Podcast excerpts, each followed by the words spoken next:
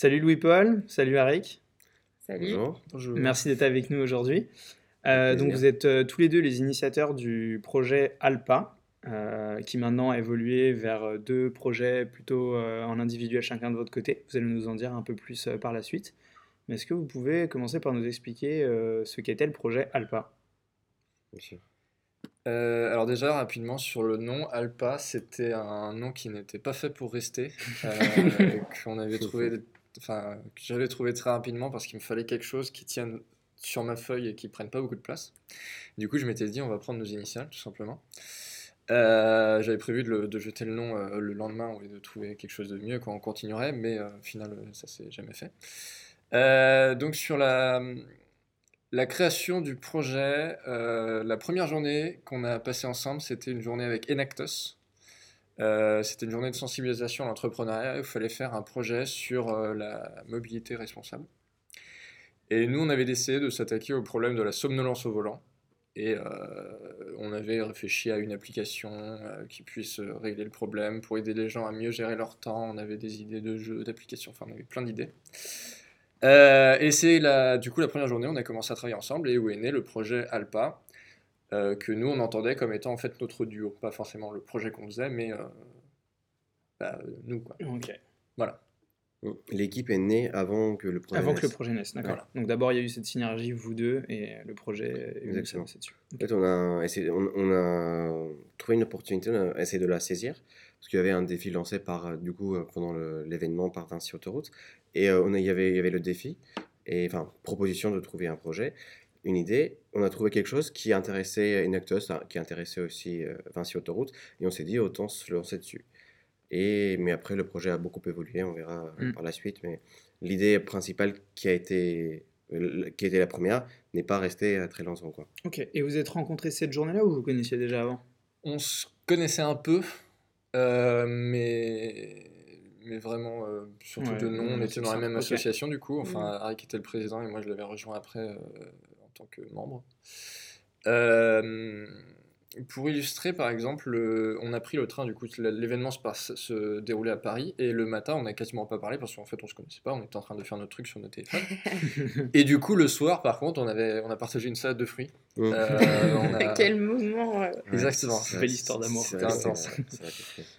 Donc euh, oui, il y avait vraiment euh, début de la journée on se connaissait quasiment pas. Et Ok, donc c'est vraiment cette journée qui a Ouais. été le déclencheur. c'est ça, Ouais, ouais. Et à la suite de cette journée, du coup, qu'est-ce qui s'est passé euh, Comment le projet a évolué euh, Qu'est-ce que vous vous êtes dit dans le train autour de votre salade de fruits? Bah, alors, faut savoir qu'on a été dans la même classe, la- de la même promotion l'année dernière, Master 1 RH à l'IAE Nantes, pour faire la petite promo. Euh, Dédicace. Exactement. Euh, et ben du coup, on avait cette idée de, de, de régler le problème de somnolence au volant, qui était la première, enfin, qui est toujours la première cause des accidents sur autoroute. Euh, oui, accidents de- sur autoroute. Et du coup, on a pensé à un jeu de cartes de société qui pourrait justement permettre à ces gens-là, enfin, ces- les commerciaux, par exemple ceux qui passaient beaucoup de temps sur la route, de mieux gérer leur temps. Ça leur permettrait d'avoir plus de sommeil et puis euh, être plus frais au volant. On voulait attaquer le problème de, ce côté-là. Et on a commencé à développer un jeu, un jeu de cartes qu'on a, qu'on a presque créé. On avait les règles, on avait le proto des, euh, prototype des cartes. Euh, on a fait notre projet tutoriel de l'IAE dessus. Mhm. Donc on a travaillé quelques mois dessus. Et... Et excuse-moi, ça voilà. fonctionnait comment du coup? C'est tu jouais aux cartes pendant que tu conduisais? C'est c'est ça que j'ai pas compris. C'est c'est- c'est presque ça. C'est euh, Euh, l'histoire. L'objectif du jeu de cartes, c'était de d'apprendre euh, en s'amusant. Ok. Parce qu'en gros, euh, j'ai- à cette époque, j'étais dans plein de trucs euh, sur euh, les jeux comme manière d'apprentissage. Ma- manière d'apprentissage, j'ai même lu un bouquin hyper intéressant là-dessus, sur comment faire, les, comment faire des jeux intéressants et des jeux qui apprennent. Et, euh, du coup, voilà, l'idée, c'était, tu joues au jeu avec ta famille, avec euh, machin, etc. Et en y jouant, tu apprends des choses, tu... euh, tu récupères des astuces pour mieux gérer ta somnolence, pour faire des siestes par exemple, pour mieux gérer ton temps. Voilà. On avait les règles, mais on n'avait pas encore les, les astuces qu'on voulait mettre dedans. D'accord. Euh, c'est d'ailleurs, euh, là je saute un petit peu en avant, mais c'est d'ailleurs ce qui nous a arrêté sur ce projet, c'est qu'au final on s'est rendu compte qu'il n'y avait pas vraiment de moyen de mieux gérer son temps. Euh, quand on a cherché les outils et tout, on a interrogé plein de personnes et on s'est rendu compte que le problème était là. Personne ne sait gérer son temps, en gros, pour, pour résumer la- les stats. Et, mais par contre, il n'y a pas d'outil. En fait, on n'a rien trouvé de. Le seul outil qui existe, c'est la to-do list. Voilà, toutes, les, euh, tout- tout- toutes les techniques qui existent, tous les outils, tous les sites internet, applications qui existent sont basés sur les to-do list. Les to-do list améliorées, mais c'est toujours une liste que tu suis. Hmm. Que Ouais. tu dispatches en, en cours, travail en cours, euh, réalisé ou à déléguer. C'est toujours que tu planifies et tu, tu le fais sur plusieurs. Hmm. euh, Puis il y a cette complexité d'adaptabilité à la personne. En plus, chacun est différent Mm. pour, euh, son mode d'organisation et tout. Donc ça, Mm. ça rend le truc super complexe. Quoi. Tu peux pas standardiser en fait. Tout à fait. Voilà, on s'est rendu compte que pour régler le, le problème, il n'y avait que les to-do list. Et les to-do list, il y en avait énormément sur le marché. C'était pas forcément intéressant de faire une énième to-do list. énième, euh, euh, bah, du coup, c'est là qu'on a, qu'on s'est dit, bah, vaut mieux arrêter cette idée-là, partir sur autre chose. Et chronologiquement, euh, ça vous est entre du coup votre euh, rencontre dans, le- dans- à Enactus Paris Ouais. sur l'événement et cette salade de fruits dans le train et la fin du premier projet sur la somnolence au volant, ça, ça, ça a duré combien de temps à peu près? Salade de fruits, c'était octobre, je pense, je dirais, Ouais. 2018, Ok. je pense. Et on a dû arrêter. euh, Bah, je- Février, Février ouais, 2019. février, mars, ouais, avec le, genre, Ok. ouais, ouais, par là. Et du coup, la suite, qu'est-ce qui s'est passé après? Eh ben, là, on avait déjà. Quand est-ce que Alice nous a rejoint Euh, Alice, elle nous a rejoint assez tôt, après la salade de fruits. Euh, Du coup, avant Alice, ça s'appelait Alp et après, ça non, s'appelait non, ça Alpa s'appelle toujours Alpa parce que le, Ah, dernier, le dernier A était pour euh, Aloyan. Ah, ok. Donc le Euh, Alice, c'était très bien en fait. voilà, Voilà, ça. quelqu'un qui a un prénom qui commençait par A, vous l'auriez Ah, désolé, on peut ça pas te prendre. super euh, bien. Je t'appelle Pauline. Euh, Ça matchait parfaitement. du coup, Alpa est venu vraiment devenu Alpa avec tous nos prénoms. Ok, ça. On n'a pas besoin de mon nom Tout a euh, coïncidé, quoi. C'était Ouais. parfait. ok. ouais, ouais. Parce que sinon, Alpe, ça aurait été. Et à ce moment-là, on s'était dit, il faut qu'on choisisse, qu'on trouve un projet, quelque chose qui nous plaît vraiment. Parce qu'on se disait même euh, gestion de projet, euh, gestion de, de- de temps, tout ça, somnolence, conduite, bah, c'est bien, il y a peut-être une opportunité euh, de marché, mais c'est pas forcément ce qui nous anime. Mm. Et là, on a passé plusieurs jours, je crois, à, à chercher ce qu'on aimerait faire. On s'est dit, la question que je me posais, par exemple, c'était à quoi je voudrais que mon entreprise ressemble? À- Dans quel domaine vous- je voudrais que mon entreprise exerce? Et bah, du coup, on a fait tout le travail, euh, tout- on a fait tous les trois euh, le même travail. Et alors pour moi, c'était, je voulais créer quelque chose qui permette aux citoyens être plus citoyens, être plus solidaires, être plus écolo, être plus euh, solidaires, être, être de meilleurs citoyens. J'avais appelé ça comment, comme ça. Et bah, du coup, pour le faire, je voulais apprendre aux gens de, de devenir comme ça. Donc, apprendre qu'il peut, qu'il peut, qu'on peut faire des trucs solidaires. Je sais pas, avec les habitants d'un immeuble, on peut euh, avoir un potager ou des choses comme ça, ou euh, enfin, plein d'initiatives comme ça, solidaires, ou euh, pour être un meilleur citoyen. Euh, pour, mon, euh, pour ma part, c'était ça. Je te laisse pour- dire pour... euh, Ouais, alors moi, je, je me rappelle qu'on l'a fait, effectivement. Contre, je me rappelle même plus du tout de ce que j'ai Là- dit. là où ça aboutit pour à toi, l'époque, ouais. Parce qu'il y a eu tellement de réflexions de ce genre au, fur, au, au fil des. Enfin, depuis. Et il y en a toujours euh, des réflexions de ce genre euh, en ce moment pour moi. Donc, euh, je ne je me rappelle même plus ce que j'ai je crois que c'est l'amélioration de quelque chose. Ouais, L'amélioration par l'apprentissage ou quelque chose comme ça. quelque chose de ça. Qui résonnerait pas mal du coup avec ce que toi tu disais avant déjà sur la somnolence au volant et Ouais. le côté euh, L'apprentissage, par les jeux. euh, Tout à fait. Et c'est comme ça en fait que vous, en faisant cet exercice, que vous avez convergé un peu vers des idées euh, qui pouvaient vous intéresser de projet, c'est ça? Mm. C'est ça. Bah, du coup, de mon truc, il y avait un peu d'a- d'apprentissage, apprendre à être plus solidaire, meilleur citoyen. Pour lui, c'était apprendre à améliorer les choses, les pratiques. Il y avait la gestion du temps, mais il y avait d'autres d'autres idées aussi. Ouais. Et avec Alice, c'était un peu, un peu pareil. C'était de- d'apprendre à utiliser des, utiliser des outils pour être plus créatif, pour être mieux, être plus performant. Mais toujours, il y avait un fil rouge qui était l'apprentissage. Exactement. Et on, euh, on a commencé à réfléchir, bah, quel est le meilleur moyen d'apprentissage? Euh, et là, on a pensé aux jeux, on a pensé aux mind maps, on a pensé aux vidéos, à plein de trucs. Euh, aussi, à, euh, lui, Paul s'intéressait à ce moment-là, je pense toujours, sur la- les neurosciences. C'est ça.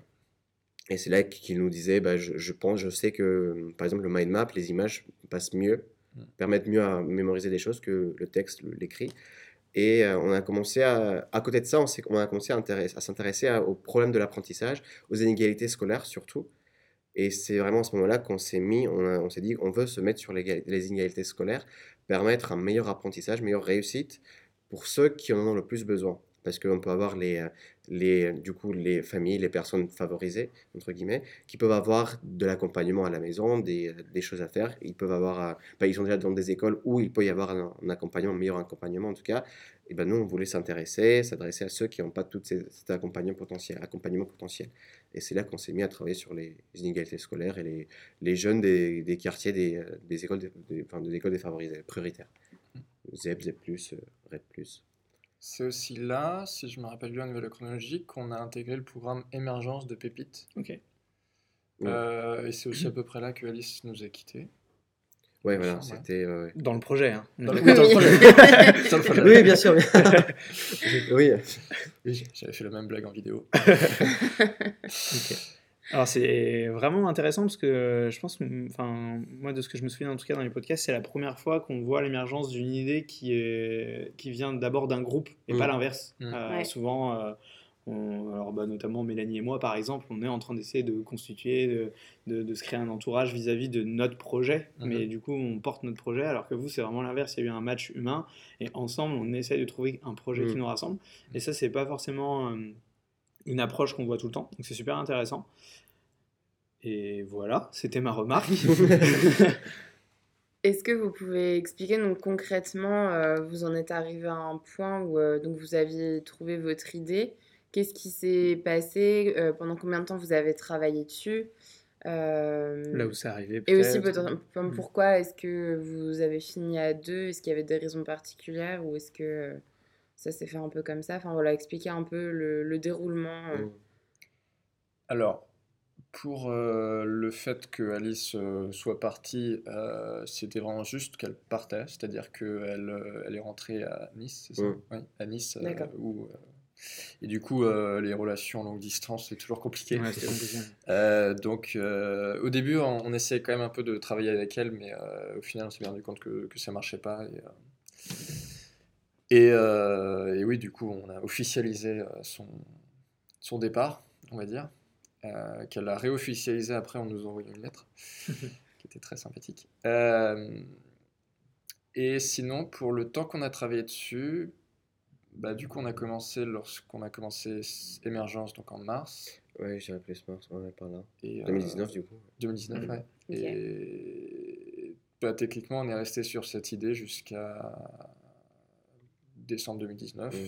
où on a commencé du coup à se séparer. Ok pour officialiser vraiment la séparation en janvier, début janvier 2020. Ok, donc là peut-être ce qu'on peut essayer de voir ensemble, c'est du coup de ce mars à décembre, quelle a été euh, toute l'évolution sur cette idée, du coup fondateur vraiment euh, d'Alpa, enfin idée fondatrice d'Alpa, là où ça arrivé en décembre, et puis après on pourra peut-être aussi euh, ensemble voir du coup les raisons de, de votre séparation du coup mmh. dans le projet, et puis là, vers là où vous allez un petit peu. Mmh. Mmh. De mars à décembre, je pense qu'on a travaillé sur le. Le domaine n'a jamais changé, mais le projet en lui-même a changé, a évolué pas mal. Alors, au tout, tout, tout début, euh, on pensait que les inégalités scolaires venaient surtout, surtout de, des problèmes de culture, accès à la culture. Euh, on a pas mal lu aussi Bourdieu, on avait des cours en troisième année avec M. Euh, Monsieur Deschissard de l'IE. Une nouvelle dédicace. sur le la sociologie économique, je crois, ouais, quelque chose du genre. Sociologie et économie, mais un peu des deux. Et c'est là qu'on a parlé de Bourdieu et de, des habitus et puis de, des problèmes d'accès à la culture et la culture, ce qu'on appelle, la, appelle la culture légitime. Et on s'est rendu compte, enfin, les recherches nous disaient que ceux qui n'avaient pas forcément accès à cette culture légitime, bah, ils avaient beaucoup plus de mal à réussir à, l'école parce que l'école mettait en avant cette culture légitime-là. Et euh, si tu n'as pas de cette culture légitime, déjà tu es défavorisé, et puis à l'école on te demande. Mmh. Tu peux expliciter ce que tu entends par culture légitime? Euh, La culture légitime, de ce que j'ai compris de... La définition de Bourdieu, s'il te plaît. c'est euh, alors un, un, ensemble de, de, valeurs, de pratiques, d'intérêts, d'habitudes aussi, euh, qui sont propres à une, certaine classe de, de la population bah, du coup, euh, je dirais plus les CSP+. Mmh Par exemple, à, ça, on peut, on peut intégrer, je sais pas, une certaine éloquence, éloquence le, un vocabulaire, euh, euh, l'habitude d'aller au musée, avoir des tableaux à la maison, avoir des bibliothèques, mmh les débats qu'on a à la maison aussi. Par exemple, on peut parler de, je sais pas moi, de, de Shakespeare et non pas de parler des amis. Enfin, c'est aussi mmh. un certain nombre de débats aussi. C'est d'avoir l'habitude de voyager aussi, de ne pas faire des voyages en en France ou dans son pays, mais de partir et découvrir plein de trucs, et du coup avoir une ouverture culturelle bien plus importante. Euh, c'est à peu près ce que j'ai compris de la, de la culture légitime, et c'est quelque chose à laquelle on n'a pas forcément accès quand on a, je caricature un peu, des, des parents, que, des, des, parents ouvriers par exemple. Euh, quand on a des parents ouvriers, c'est exactement mon cas, à la maison on ne parle pas de Shakespeare, mmh euh, on ne parle pas de golf ou on ne parle pas d'opéra les débats qu'on a autour de la table, on ne parle pas de, de, la politique, de, ou peut-être si, mais c'est pour, pour se plaindre quelque chose, très caricatural. Euh, mais voilà, on va pas parler euh, d'opéra de, de, la dernière pièce qu'on a vue euh, avec les amis. Ou, voilà, c'est pas les mmh. mêmes, les mêmes discussions. Et en fait, l'école, se base sur cette culture-là pour faire sa sélection. Donc déjà, il y a un clivage qui se fait parce qu'il y a une différence entre ce qu'on apprend les uns et les autres à la maison, et en plus, l'école vient appuyer ce clivage parce qu'il se base sur une référence. Ok. Absolument. Et par exemple, quand quelqu'un qui réussit bien à l'école, c'est quelqu'un qui maîtrise cette culture-là, mhm. qui connaît Shakespeare, par exemple. Ouais, qui, a déjà les codes. Exactement. Et qui sait parler, qui, qui, parle bien, qui a... On avait cet exemple, un, un je crois que c'est en école primaire, un écolier de famille ce qu'on est défavorisé, euh, connaît, alors je crois, 4000 mots, alors que quelqu'un favorisé en a 40 000 ou 400 et 4000. Enfin, il y avait euh, un, vrai écart. Rien que là, rien que 4, 5, 6 ans, il y a déjà les inégalités et ça se creuse. Quoi. Ben, c'est là qu'on s'est dit qu'on veut euh, aller sur ça, sur la culture, sur, sur, tout ça. Et on est allé rencontrer, bah, aller sur le terrain.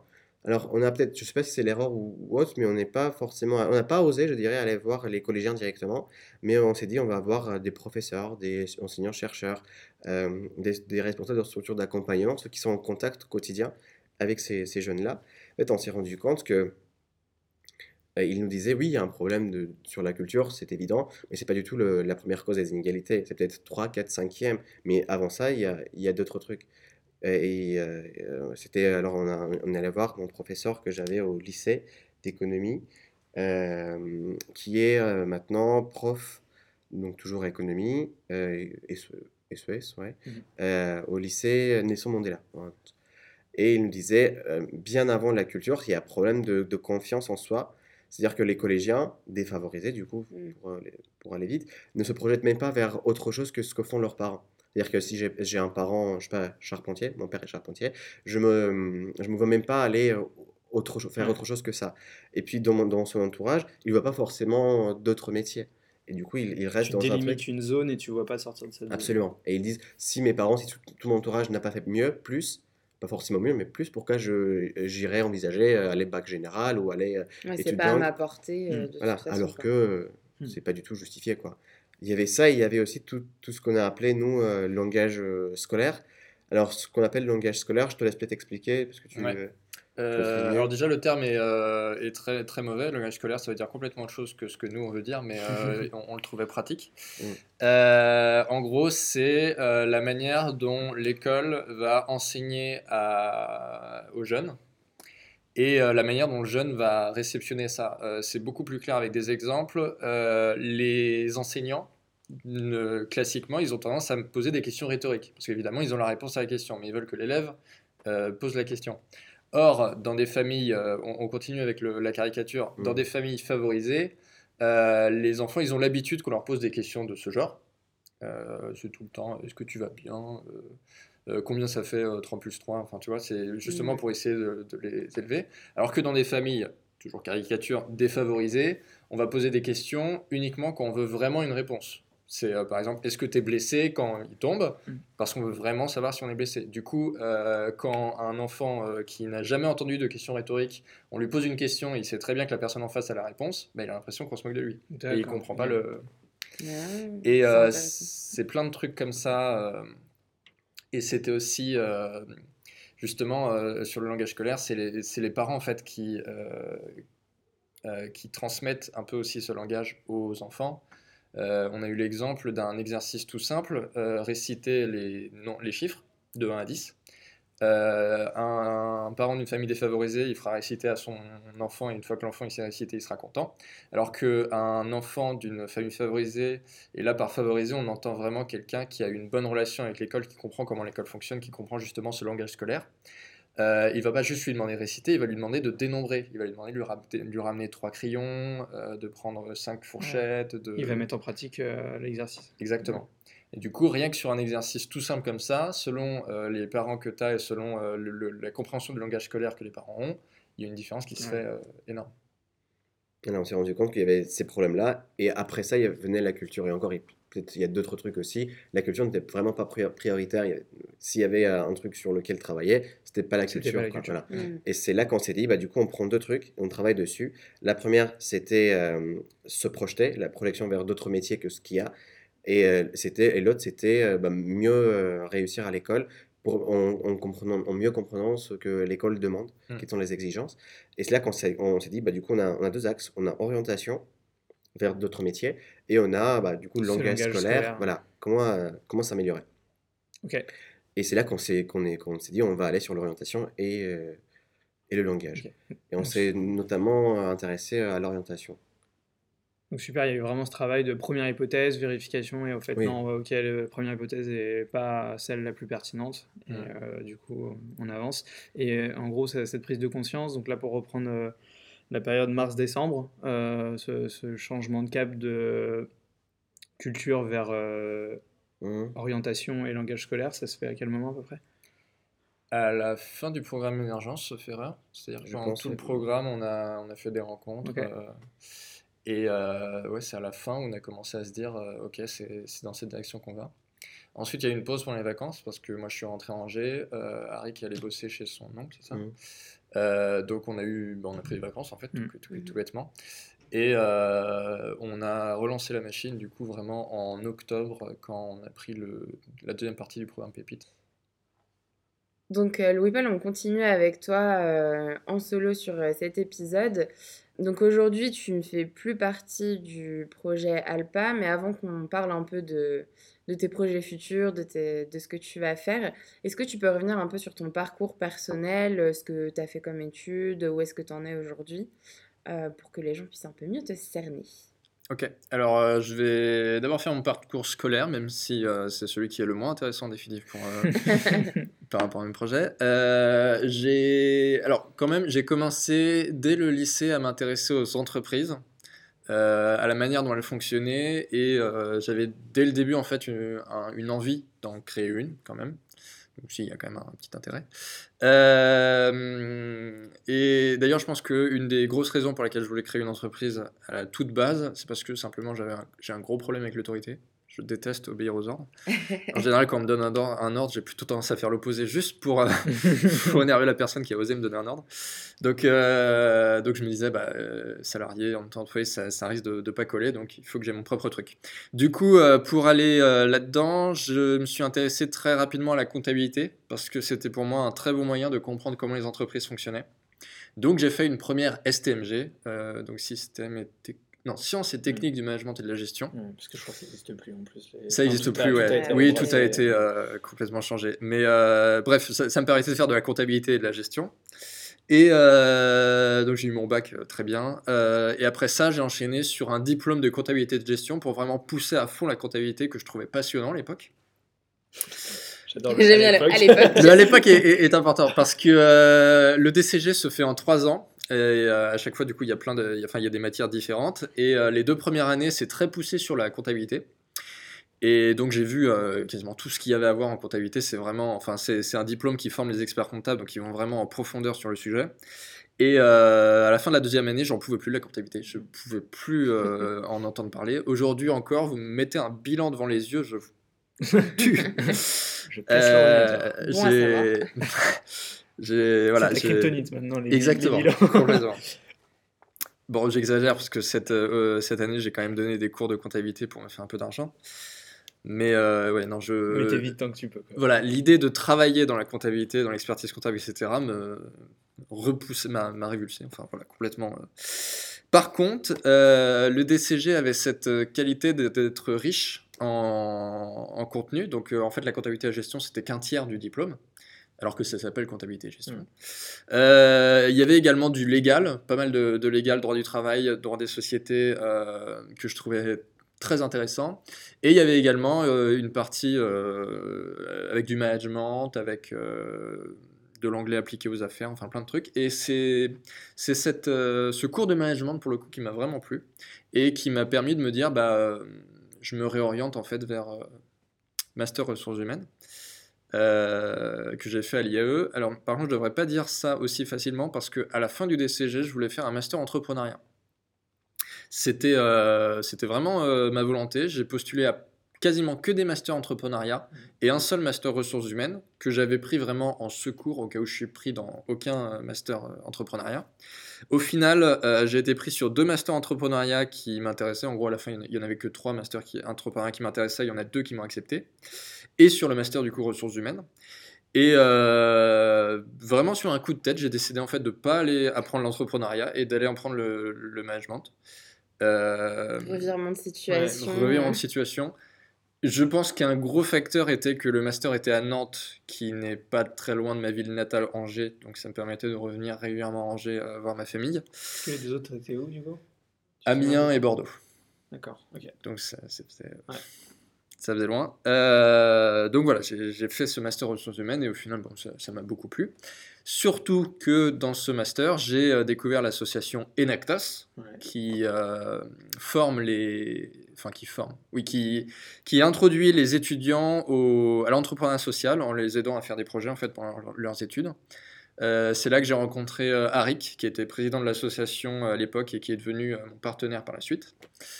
Euh, et c'est comme ça que en fait j'ai commencé à entreprendre, en fait tout simplement parce que euh, jusque-là j'avais l'envie, mais euh, j'avais pas envie de le faire seul. Euh, et donc je m'étais, je m'étais jamais lancé. Et là, Enactos m'a permis de me lancer. Et sur le côté personnel qui est important pour expliquer ensuite mes projets plus tard, je suis passionné depuis très longtemps de, d'écriture, depuis la sixième. J'adore écrire. Je, voilà, j'adore écrire tout simplement. Écrire des histoires, écrire des, plein de trucs. Et depuis la première, je suis en plus passionné de vidéo. Euh, je fais de, j'ai des chaînes YouTube, j'ai plein de chaînes YouTube, j'ai plein de, euh, enfin, j'adore faire des vidéos, tout simplement. Euh, dans la création quand même Ouais. depuis assez Et- longtemps. Et Voilà, quand tu exactement. dis plein, euh, enfin c'est que tu en as fait sur plusieurs sujets différents ou c'est que tu as testé des formats Je trouve que c'est intéressant parce que tu, tu l'as dit. euh, Alors, c'est ouais, c'est très intéressant parce qu'en fait, un problème, enfin, un truc que je considérais comme un problème à la base, mais que maintenant euh, je considère comme étant moi, tout simplement, c'est que euh, je pars constamment dans plein de directions différentes. Pour l'écriture, par exemple, je... enfin, dès la cinquième, j'avais déjà commencé cinq romans que j'avais pas finis. Euh, là aujourd'hui, je n'ose même pas vous dire où j'en suis euh, avec tous les trucs que j'ai commencé, j'ai jamais rien fini. Euh, et c'était pareil en fait sur les chaînes YouTube, c'est-à-dire qu'à chaque fois que j'avais une nouvelle idée euh, qui pour moi ne collait pas avec euh, ce que j'avais fait dans la chaîne précédente, bah, j'ouvrais une nouvelle chaîne pour euh, me lancer sur cette nouvelle idée et ça, ça a tourné en boucle. Là j'en suis, je crois que j'en suis à ma cinquième. Cinquième Ah chaîne. ouais, quand même. Ouais ouais. Donc, Euh, 5 romans, 5 chaînes, c'est un peu trop. après, euh, Mais je, je compa- c'est rigolo parce que je me retrouve vachement dans ce que tu dis parce que l'écriture c'est aussi une passion et quand j'étais plus jeune je commençais plein d'histoires, plein de romans et tout et ça partait dans tous les sens, je finissais jamais rien, c'était la cata puis après t'es méga frustré parce que du coup tu t'entames des trucs que tu finis jamais. Mais euh, Alors du coup, pour, euh, pour combler à ce problème, j'avais trouvé une astuce et j'en étais très très content. C'était que toutes les histoires que je commençais sans jamais finir, je les écrivais dans le même univers, qui du coup était un univers que j'avais créé. Et du coup, ça me permettait, même si je finissais pas l'histoire, l'univers, lui, il avançait à chaque fois. Mmh. Et donc ça m'a... ingénieux. Exactement. Et ça m'a permis, euh, enfin maintenant j'ai un univers euh, vraiment que, que j'ai créé et qui a une histoire euh, assez grande dont je suis très fier d'ailleurs, je suis très content de ce que, ce que j'ai fait et qui s'est fait vraiment sur le, sur le temps avec plein d'histoires différentes de personnages que j'ai créés qui faisaient des trucs etc. et qui du coup influençaient cet univers et euh, Et du coup, il y a des crossovers entre les différents romans que tu as commencé ou les différents trucs. Ok. Complètement. Déjà, il y a, en gros, il y a, enfin, pour faire l'explication euh, rapide, euh, il y a toute une série de romans qui sont pour moi les romans principaux, euh, qui se passent dans la même famille, mais avec des, des- des générations différentes. Ok. Et c'est une famille qui, à chaque fois, à chaque génération, quasiment, a une- un impact important sur. Euh, Alors, ju- juste aussi, euh, excuse-moi d'être un peu pointilleux là-dessus, mais pour bien comprendre, le j'ai commencé et j'ai pas fini, qu'est-ce que tu appelles par j'ai commencé et j'ai pas fini 5 romans? T'as écrit deux pages sur euh, 400 que t'imaginais ou t'as Ça- écrit 200 sur 400 que t'imaginais? J'en sais rien. Ça dépend, ça dépend, ça dépend énormément. Hmm. Euh, le tout premier, c'est celui que j'ai le plus, euh, le plus avancé. Euh, j'ai juste pas la fin. Il me manque juste la fin. D'accord. Euh, le deuxième que j'ai créé, je me rappelle toujours, j'ai fait 4 pages. Euh, J'avais toute une idée après, mais j'ai jamais écrit la suite. Et, euh, et après, oui, non, ça, ça, dépend. Il y en a sur lesquels je travaille énormément sur l'idée. Euh, par exemple, il y en a un, j'ai tout le scénario, je sais tout ce qui se passe quasiment euh, sur plein de plein de saisons différentes, plein de j'ai quasiment tout, tout, tout, en tête, quoi, mais j'ai encore rien écrit. Euh, il y en a, euh, y en a où j'ai fait toute une, toute la structure de l'histoire, c'est-à-dire j'ai écrit euh, les personnages en détail, j'ai écrit leurs liens entre eux, j'ai écrit le thème de l'histoire, la structure, etc. Et j'ai à peine commencé à écrire. Il y en a au contraire, il y en a un que j'ai commencé à écrire justement sans faire aucune structure. Et au bout d'un moment, je me suis dit, il faut que j'arrête, je sais pas où je vais en fait. Donc, mm. euh, Même moi, je sais, je connais plus les personnages, je sais plus qui est qui. C'est ça. Et d'ailleurs, celui-là, je suis en train de le reprendre justement parce qu'il était, il était très bien, il était très important dans l'univers. Donc, euh, je suis en train de reprendre tout ce que j'ai écrit, justement, de le, de le mettre euh, en forme pour la structure et ensuite le, continuer. Là, j'ai bien l'intention de reprendre tout ce que j'ai commencé et de le finir. Et du coup, tu as, as, déjà rendu public alors, pendant un moment, au moins des, morceaux Pendant un moment, euh, dans l'optique de finir, justement, parce que je commence à en avoir quand même de jamais faire, rien finir, euh, je me suis lancé dans l'optique de faire une petite histoire par jour. Et euh, celles-là, je les ai publiées sur un site. Mais, enfin, du coup, en fait, j'en ai parlé que à mes amis et ma famille, donc il n'y a que eux qui, qui ont vu. Euh, et c'est dans ces petites histoires où au final j'ai fini par euh, faire l'histoire de neuf personnages, je crois, euh, qui allaient dans l'univers. Et je me suis dit, purée, mais ces personnages sont trop bien. Et je les ai sortis des petites histoires et je les ai mis dans une histoire où ils étaient tous ensemble. Et c'est là où j'ai commencé à faire l'histoire dont je vous parlais, qu'au final j'ai arrêté parce que j'avais pas, une, ah pas, la, structure. Voilà. Et du coup, quand j'ai commencé cette histoire, bah, j'ai arrêté les petites histoires c'est toujours un truc, je commence quelque chose et du coup j'arrête le, précédent. Et comment est-ce que euh, tu disais qu'il y a ce côté où ça va un peu dans tous les sens, que ce soit dans l'écriture, tu as créé plusieurs chaînes, etc. Euh, là, après la fin du projet, donc tu as, encore une année d'études, là, c'est ça? Ouais. Euh, comment est-ce que tu envisages la suite? Sur quoi tu as envie de te lancer? Voilà, comment est-ce que, même si c'est pas encore super clair, j'imagine là bah comme ça tout de suite, mais... Euh, alors jusqu'à il y a peu, jusqu'à la semaine dernière en fait, euh, j'avais euh, pour objectif de, de continuer dans l'idée de créer une entreprise et de faire de la communication en vidéo en fait, parce que j'aime beaucoup la vidéo et j'aime beaucoup la communication. Et bon, ça, ça, collait un peu avec ce que je faisais, ce que j'essayais de faire avant avec, avec mon partenaire. du coup, j'avais dans l'idée de faire ça simplement pour, euh, pour aider des entreprises aussi. Je voulais aider des organisations des associations à communiquer, euh, notamment, enfin, notamment il y, a des associations euh, sur des thèmes, thématiques qui me touchent beaucoup, qui sont les inégalités scolaires et l'orientation, qui ont une très très mauvaise communication envers les jeunes.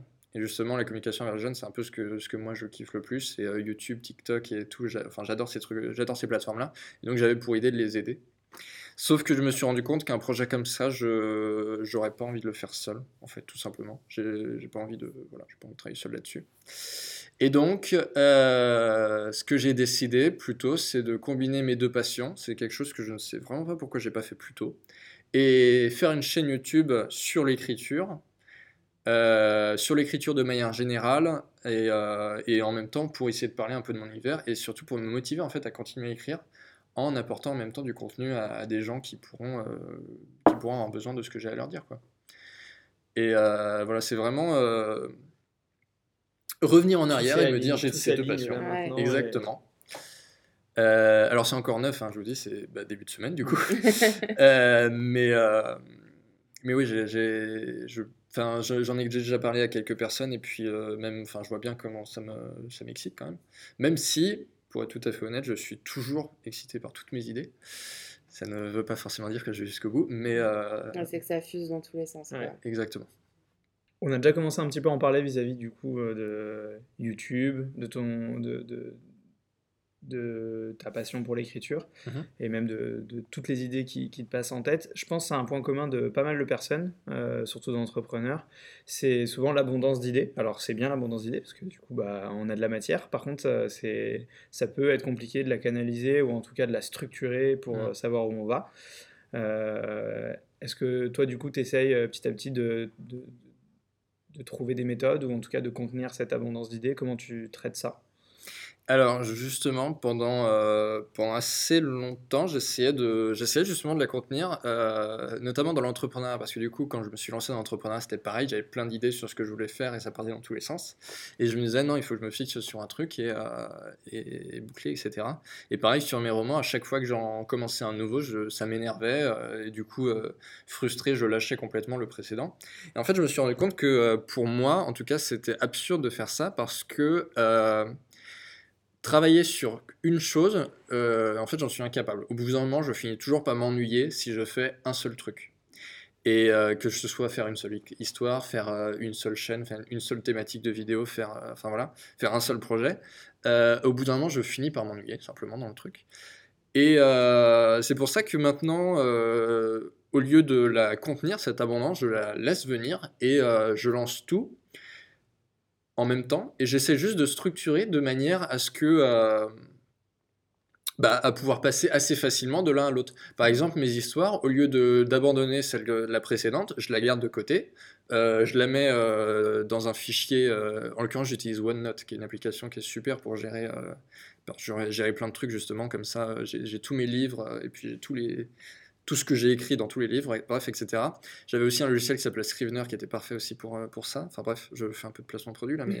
non, non, mais, c'est intéressant, ça peut permettre, euh, s'il y a des personnes euh, qui écoutent et qui se sentent concernées par l'abondance d'idées et la façon de la traiter, ça peut être des outils intéressants pour bah, eux. Pour organiser ces idées, je conseille très fortement OneNote euh, dans un premier temps pour, ceux qui, ont la, pour ceux qui ont la suite Microsoft, parce que ça permet justement euh, d'avoir euh, dans des liens très facilement accessibles toutes tes idées. Tu peux passer très facilement d'une page à l'autre. Et pour ceux qui en plus écrivent, Scrivener a, a la même fonctionnalité, sauf qu'en plus tu peux afficher deux pages en même temps côte à côte, c'est super bien pour ça. Et surtout, bonus pour ceux qui écrivent des, euh, des, séries ou des films, etc. Tu peux mettre en forme très facilement ton texte pour avoir un script de film. Moi, c'est pour ça que j'avais pris à la base. Mais, euh, mais je m'en suis servi aussi pendant très longtemps, simplement pour prendre des notes. Parce que euh, avoir deux trucs en même temps, c'est extraordinaire, c'est génial. Bref. ça aide, ça aide à, structurer justement et, et à avoir et à pouvoir travailler sur plusieurs trucs en même temps, tout simplement quand on a besoin. Et c'est pareil dans les projets entrepreneuriaux. En fait, très, très rapidement, je me suis dit, bah, euh, travailler que sur un seul projet, ça va m'ennuyer. Donc, il vaut mieux que j'en travaille sur, euh, sur plusieurs. au final, euh, là, l'entrepreneuriat, je laisse un peu tomber. Par contre, j'ai envie de travailler sur l'écriture. Et sur l'écriture, pareil, je lis des bouquins pour m'en inspirer, mais je lis plein de bouquins différents. Je regarde des séries, je regarde plein de séries différentes. J'écris, actuellement, je suis sur cinq bouquins que, en même temps que je travaille vraiment, enfin, je travaille les cinq, quoi, en même temps. Euh, bon, après, j'ai cet avantage du coup d'avoir créé les bouquins dans le même univers. Donc en fait, je travaille le, même truc. Ça se recoupe. Voilà, donc c'est aussi un gros avantage ça. Euh, mais oui, euh, surtout que vu que du coup j'écris au niveau de l'inspiration, bah, comme ça, ça me permet à un moment, je vais avoir de l'inspiration pour un roman, hop, parfait, j'écris tout ce que j'ai. Mm. Puis le lancement après, ça va être pour un autre, bah, parfait, j'écris. Et mm. j'ai toujours de l'inspiration pour au moins un truc. Quoi. On arrive du coup maintenant à la question, euh, la rubrique spécifique du, podcast, le pas de côté. Euh, du coup, je te pose la question, Louis-Paul, quel est, euh, selon toi, le plus gros pas de côté que tu as fait pendant ton parcours qui t'a amené à ce que tu es aujourd'hui? Alors, je pense que techniquement, je peux en citer trois. Et que à chaque fois, c'est plus ou moins des personnes en fait, vers qui je me suis dirigé et qui m'ont aidé à, euh, qui m'ont aidé à avancer. Alors techniquement, euh, en fait, je, vais en citer trois pour citer euh, pourquoi je me suis lancé dans l'écriture, pourquoi je me suis lancé dans YouTube et pourquoi je me suis lancé dans l'entrepreneuriat. Techniquement, pour l'écriture et YouTube, en fait, c'est la même personne. C'est un ami que j'avais au lycée qui, d'abord, quand j'ai commencé à vouloir écrire, il m'a dit Bah écoute, si tu veux, je te lirai ce que tu dis, ce que tu lis, enfin ce que tu écris et je te dirai ce que j'en pense. Et bah, l'idée d'avoir déjà un lecteur, ça m'a boosté, ça m'a ça m'a lancé dans l'écriture et j'ai commencé à, du coup, à lui envoyer et tout, à écrire, et puis bah, j'ai jamais arrêté. Euh, sur YouTube, pareil, avec lui, on a décidé, bah écoute, c'est bien ce que tu écris, est-ce qu'on ferait une chaîne YouTube dessus? Et du coup, je me suis dit, bah vas-y, on lance, et puis on a commencé avec la caméra, on a commencé à filmer des trucs, et puis après, ça s'est engrangé. On a, on a, à la fin, on, filmait avec plein d'amis au, lycée, on était 11, je crois. Et euh, du coup, c'est comme ça que je me suis lancé sur YouTube grâce à lui. Et pareil, sur l'entrepreneuriat, c'était euh, la rencontre avec Arik et avec Enactus. Euh, donc Nectos, c'est une association que, que j'ai rejoint à, à l'IAE et qui permet du coup de... Enfin, qui m'a permis en fait de lancer mon projet, tout simplement. C'est le- l'objectif de l'association. Et euh, c'est grâce à eux, leur formation, etc., des séminaires qu'ils font, enfin plein de trucs, qui, qui m'a donné envie de, aller de, de faire ce pas de côté, justement, de me lancer, euh, de, de laisser tomber un peu le, ma- le master management et euh, de d'entreprendre. Donc des pas de côté drivés par euh, des relations humaines, quoi. Exactement, ouais. Super. Et la dernière question que je voulais te poser par rapport à tout ce que tu as évoqué dans cet épisode, l'écriture, euh, YouTube, euh, l'entrepreneuriat, euh, je voulais savoir comment est-ce que tu envisages un peu ton avenir professionnel après la fin de tes études. Est-ce que euh, toutes ces activités, c'est plutôt en mode loisir ou c'est plutôt avec quand même un objectif euh, financier et enfin, d'activité pro euh, derrière? Euh, alors, euh, au niveau activité pro, ce que j'ai appris via mon... Enfin, ce que j'ai fait en, tant qu'entrepreneur ces deux dernières années, enfin, c'est une année et demie, euh, c'est que euh, je suis beaucoup plus doué pour aider quelqu'un à faire que pour faire par moi-même. Donc, euh, ça m'a amené à la conclusion que j'ai envie de devenir consultant. Et euh, un truc que j'aime beaucoup quand même, j'en ai parlé dans mes études, c'est le management. Je veux dire, euh, c'est même si je l'ai jamais vraiment mis dans, mes projets entrepreneuriaux, c'est quand même quelque chose qui me plaît. Donc euh, j'ai envie de d'essayer en fait euh, via mon M2 de devenir consultant en management des ressources humaines et voir ce que ça donne, voir si ça me plaît. Et éventuellement plus tard, euh, j'exclus pas du tout la possibilité d'ouvrir un cabinet de conseil, mon cabinet, potentiellement en management, peut-être en quelque chose d'autre. J'aime bien la communication, j'en ai parlé, je crois. Mm. Euh, voilà, donc euh, me, me lancer là-dedans. Et euh, en même temps, euh, bah, écrire en fait et euh, faire mes vidéos YouTube parce que ça de toute façon je sais que c'est quelque chose que je serais incapable d'arrêter tout simplement. Donc je vais continuer quoi qu'il arrive. Après en faire une carrière bah, pas forcément. J'aime bien faire ça aussi juste pour le, pour le plaisir Euh, après je vous mentirais si je vous disais que devenir écrivain n'est pas non plus Mm. quelque chose qui me ferait Ouais. potentiellement plaisir, mais, euh, mais pour l'instant, j'ai pas vraiment l'idée de me lancer à fond dans l'écriture, plus de faire ça euh, sur le côté, de voir euh, ce que ça devient. Et, euh, S'il y a de la réussite derrière un livre ou une chaîne YouTube, pourquoi pas euh, Mm. l'envisager comme une carrière, mais c'est pas un plan A pour l'instant. et, euh, ouais, et pour être honnête, même s'il y a de la réussite, je, je sais pas. Parce que j'aime bien aussi quand même j'aime bien aussi. euh. Parce que, comme je l'ai dit, j'aime bien faire plusieurs choses en même temps, donc Tu n'arriveras pas à rester de toute façon, Ouais, même si tu voilà. fais un best-seller, tu n'arriveras pas à rester que sur ton roman derrière. exactement, Mm. c'est ça. Donc j'aurais besoin de. Donc voilà, dans tous les cas, j'aurais probablement plusieurs activités euh, en parallèle. Bah, c'est top, on pourra Ça te retrouver marche. sur euh, plein Ouais. plein de choses par la suite. Exactement. Super. Eh ben, merci beaucoup Louis Paul d'avoir été avec euh, nous aujourd'hui, Merci pour ton témoignage. partagé ton parcours. Merci à vous. Et euh, on te souhaite plein de réussite pour euh, la finalisation de tes romans et la suite euh, des aventures. On attend tout cet univers. D'ici au moins 2045. On sera là. On sera là pour on les lire. là. Pas de soucis. Enfin, j'espère. à bientôt. Merci. À bientôt.